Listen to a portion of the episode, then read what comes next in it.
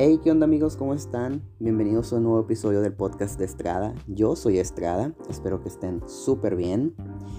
Esta semana vamos a hablar un poquito acerca de la nueva película de Netflix, El Diablo a todas horas, o The Devil All the Time, que pues bueno, estos últimos días ha generado bastante conversación en redes sociales y pues vamos a hablar un poquito acerca de los puntos importantes que tiene esta película y así ustedes puedan decidir si verla o no. Y pues nada, vamos a comenzar.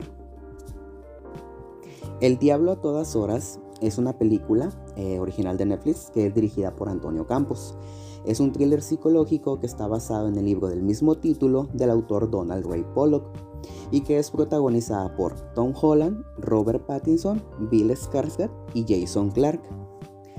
Y pues bueno, hablar de esta película puede ser un poquito difícil, refiriéndome a, su sinopsis, porque eh, siento que si se me va algún detalle o algún eh, comentario de más puedo arruinar la experiencia de, de, ver esta película. Entonces voy a tratar de dar una sinopsis lo más corta y centrada posible.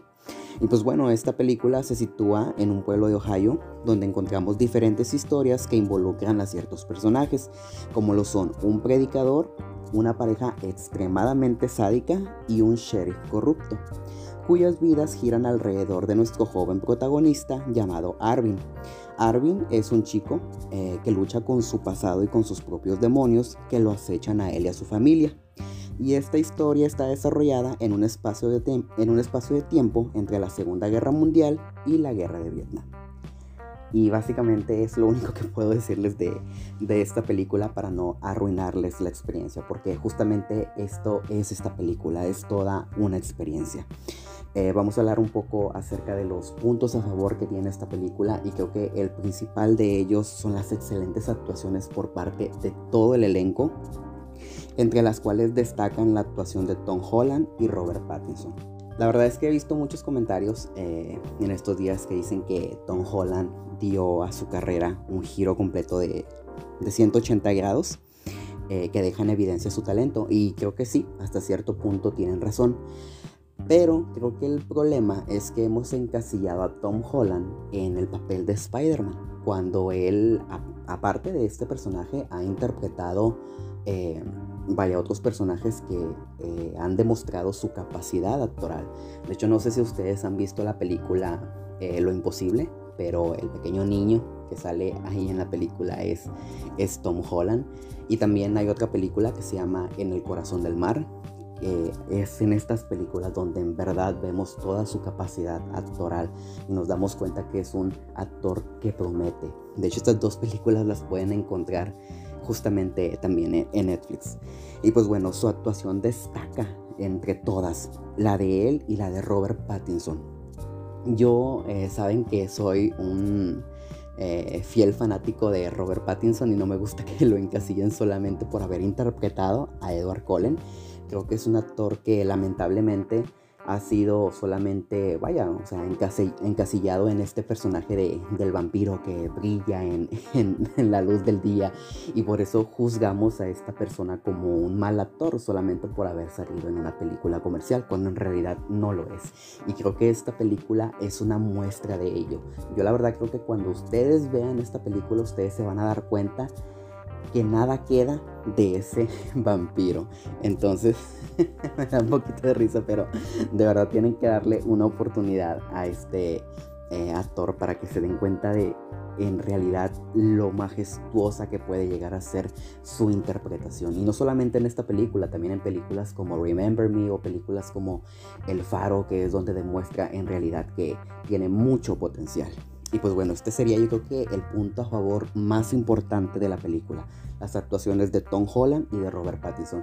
Por supuesto, todo el elenco brilla eh, eficazmente en esta película, pero creo que principalmente ellos dos son quienes destacan más. De hecho, hablando un poquito acerca de Robert Pattinson, hace poco había escuchado, o bueno, más bien había leído un comentario que decía que Robert Pattinson está tomando eh, o está dirigiendo su carrera un tanto como la de Brad Pitt. Obviamente no los estoy comparando, pero sabemos que Brad Pitt, a pesar de que es un actor que tiene renombre y que puede interpretar cualquier papel siendo el protagonista, él decide no solamente tomar este tipo de papeles, sino que también participa en películas en donde su papel es secundario. Lo mismo está haciendo Robert Pattinson.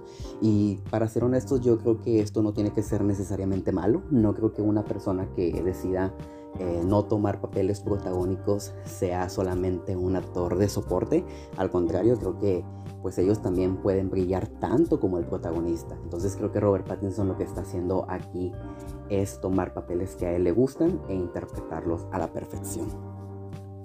Otro punto a favor es que esta película es de larga duración, tiene una duración de 2 horas y 10 minutos y creo que esto es importante y esto es muy eficaz porque se toma su tiempo, eh, porque no solamente vemos lo que está sucediendo con nuestro protagonista Arvin, sino que también vemos el pasado del personaje, el, pasado del protagonista, el cual pues es esencial para unir ciertas piezas que son claves en esta, en esta historia. Y finalmente, otro de los puntos a favor en esta película y que de verdad creo que es en base a lo que gira este filme es la perspectiva que cada personaje tiene sobre el concepto de Dios. Yo creo que Dios es el eje principal de esta película, lo cual la hace muy interesante, ya que gira en torno a las creencias propias y que rigen el comportamiento de los personajes. Y yo creo que esto es muy importante y muy certero y que nos invita a la reflexión. De verdad yo creo que el director logra crear una historia gótica no lineal, muy bien estructurada, eh, con diferentes giros de tuerca que de verdad te van a sorprender. Claro, la película tiene algunos puntos en, en contra. Yo creo que uno de ellos puede ser la duración de la película. Tal vez a algunas personas esto no les parezca muy, muy acertado, les parezca tal vez una película muy extensa que en ocasiones tal vez algunas historias que se presentan no logran encajar completamente con la historia principal. Pero tengan un poquito de paciencia, esto se, recupera al, final. Eh, todas las piezas logran encajar al final. También creo que para la segunda parte de la película esta tiende a bajar un poquito, pero se logra levantar eficazmente. Y pues bueno, yo la verdad les recomiendo mucho esta película. Yo de verdad creo que es una película que vale mucho la pena verla. Por ahí se rumora un poco acerca de una posible nominación a los premios Oscar para Tom Holland. Yo la verdad creo que pues es muy pronto para decir si en realidad será o no nominado, pero eh, de verdad nos entrega una actuación fenomenal en donde no solamente los diálogos son los que destacan su actuación, sino también esas características físicas que él eh, posee durante toda la película. Y pues bueno, es una película que eh, de verdad tiene una atmósfera oscura, es una historia violenta, es una historia cruda, en donde nos presenta que muchas veces la devoción de Dios es usada para la manipulación y la justificación de actos terribles. Y pues bueno, esta fue mi opinión. Me gustaría mucho saber la tuya. Recuerden que me pueden seguir en mis redes sociales y no olviden seguirme aquí en el podcast de Estrada. Y pues nada, nos vemos la siguiente semana.